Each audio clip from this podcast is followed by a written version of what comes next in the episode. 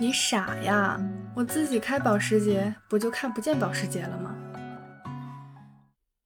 走红后也有走红后的烦恼，这样的状态能维持多久呢？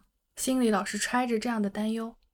于是呢，虽然忙成了狗，虽然连睡眠时间都没法保证，我还是成天往酒馆子里走。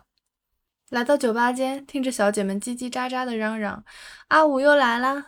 能让我感觉自己还是有人气的。能让我感觉自己还是很有人气的。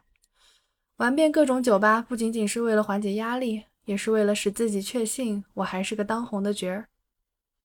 因为在没有名气的年代饱尝了艰辛，所以对失去到手的东西充满了恐惧。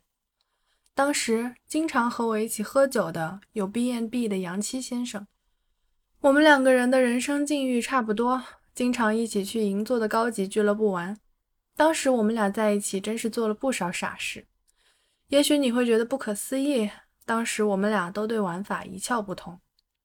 俱乐部的妈妈桑问我们：“给你们轩尼诗可以吗？”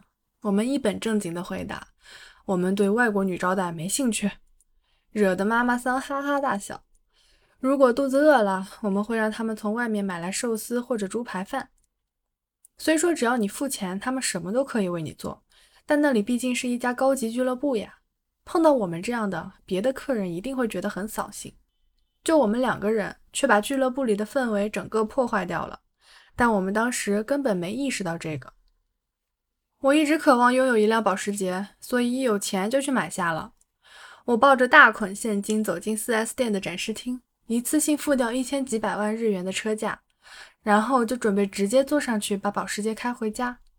4S 店里的店员被我弄得哭笑不得，还没登记，还没上牌，你怎么开啊？他告诉我两周后才能提车，我一下子像孩子一般蔫掉了。我这是把保时捷和玩具弄混了，保时捷是不能在回家途中拆开盒子拿出来玩的。说到那辆保时捷，我还记得这么一档子事儿：坐上保时捷后，我立刻有了一个惊奇的发现，我看不见保时捷了。